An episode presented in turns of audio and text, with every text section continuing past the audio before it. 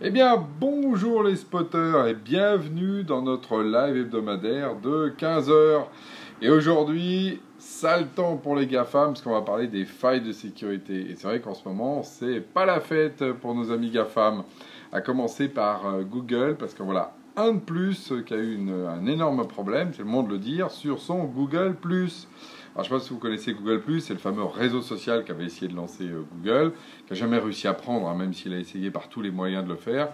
Je pense que profondément, euh, Google n'est pas une boîte euh, sociale, entre guillemets. en tout cas, ils ont toujours expurgé l'humain de leur système, donc c'est sûr que c'est pas comme ça qu'on peut faire du collaboratif. Mais je ne veux pas rentrer dans ce débat-là aujourd'hui, je veux rentrer dans la question justement des failles qu'il y a autour des grands systèmes, parce que du coup, il y a eu plus de 1 million de comptes, un demi-million de comptes qui ont été du coup affectés par cette faille, qui fait que bah, les données personnelles de, ces personnes étaient juste disponibles pour, bah, pour on ne sait trop qui hein, d'ailleurs, parce qu'à chaque fois sur ces failles, non seulement il y a un trou de sécurité, mais on ne sait pas à qui elle, elle profite.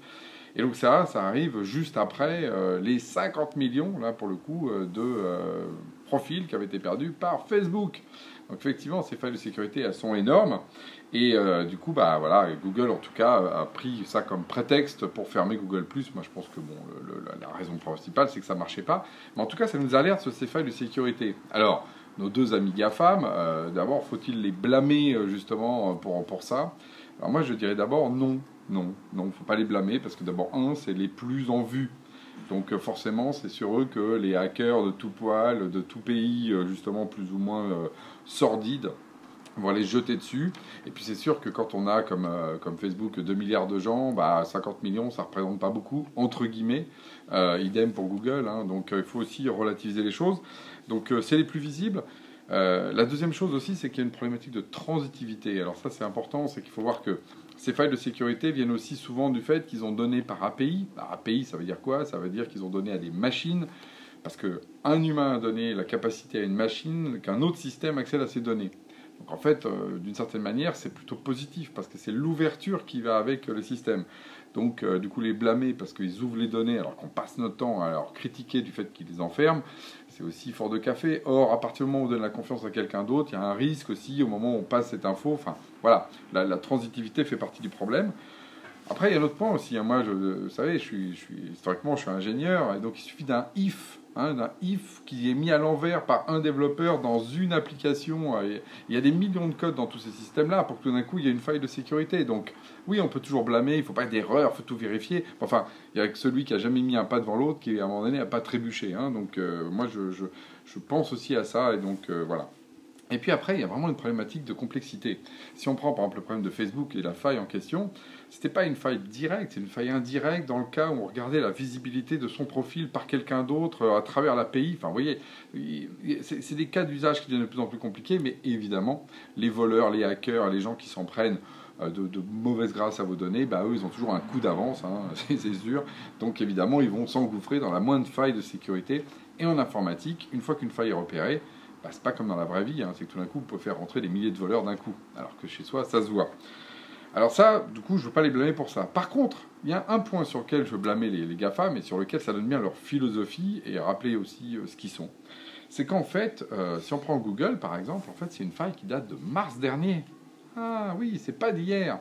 Et Google, il a mis plusieurs jours euh, avant de, dire ce qui s'était passé, sans parler de ce qui s'est passé sur Cambridge Analytica, sur lequel il continue encore à dire oui, mais non, c'est pas moi, à l'insu de mon plein gré, etc. Donc là où il y a un vrai problème, c'est le fait de la transparence vis-à-vis de ça, parce qu'effectivement, ils ont beaucoup à perdre en termes de réputation. Aujourd'hui, par exemple, Facebook a son action qui a chuté. Euh, vous savez, il y a plus d'un tiers des Américains qui ont quand même désinstallé Facebook. Donc le problème de la confiance qui va avec ça. Mais aussi, c'est le problème de la confiance qui vient de deux choses. C'est que d'un côté, on nous prend pour des enfants. D'un côté, on dit Ah, faut pas qu'il y ait de faille de sécurité, il faut jamais y ait de problème. Puis de l'autre côté, quand il y en a, du coup, on est comme aux enfants, on cache le fait qu'il y a eu des problèmes et qu'il y a eu un accident. C'est là où je pense qu'il y a tout le nœud du problème. Et c'est là où, quelque part, eh oui, en Europe, on a pris le problème dans l'autre sens avec le RGPD, le fameux RGPD dont je vous ai souvent parlé, parce que le RGPD oblige les entreprises à déclarer dans les 48 heures à l'autorité déjà compétente qui a eu une faille de sécurité, 48 heures, hein, c'est pas 3 jours, c'est pas plusieurs mois, et deux, de prévenir ensuite en fonction justement les utilisateurs à qui c'est arrivé. Donc ça, ça c'est quelque chose justement, on ne prend pas les gens pour des enfants, on les prend pour les adultes. Mais en contrepartie, et c'est moi l'effort que je, que je vous demande à vous, qu'on on doit tous avoir, c'est du coup, on doit tous être aussi des adultes. C'est-à-dire qu'on ne doit pas euh, dire Ah, ben les systèmes numériques, il n'y a jamais de faille, il n'y a jamais de problème. Bah oui, si, il y aura des accidents, ça peut arriver. Et du coup, face à ces hackers qui sont durs, qui sont violents, qui essaient d'attaquer tous nos systèmes numériques, bah effectivement, il faut qu'on se comporte avec aussi une logique de tout simplement de collectif et euh, de solidarité qu'on soit réagi. Comme euh, moi je viens de la campagne, où quand il y a un voisin qui voit un problème, il se dit oh là là, on est en train de me piquer euh, mes affaires, et eh ben il va aller voir ce qui se passe. Donc il faut qu'on soit tous des voisins responsables de nos systèmes numériques pour que les alertes remontent le plus vite possible et bloquer les hackers qui ne manqueront pas de toute façon trouver des façons ingénieuses de nous piquer nos données. Donc des failles, il y en aura, on est les adultes, mais c'est pas une raison par contre pour se laisser faire et surtout pour mentir. C'est là où les GAFAM, ça le temps pour eux s'ils continuent à mentir, surtout au pays de Oncle Sam qui n'aime pas le mensonge. Sur ce, à la semaine prochaine.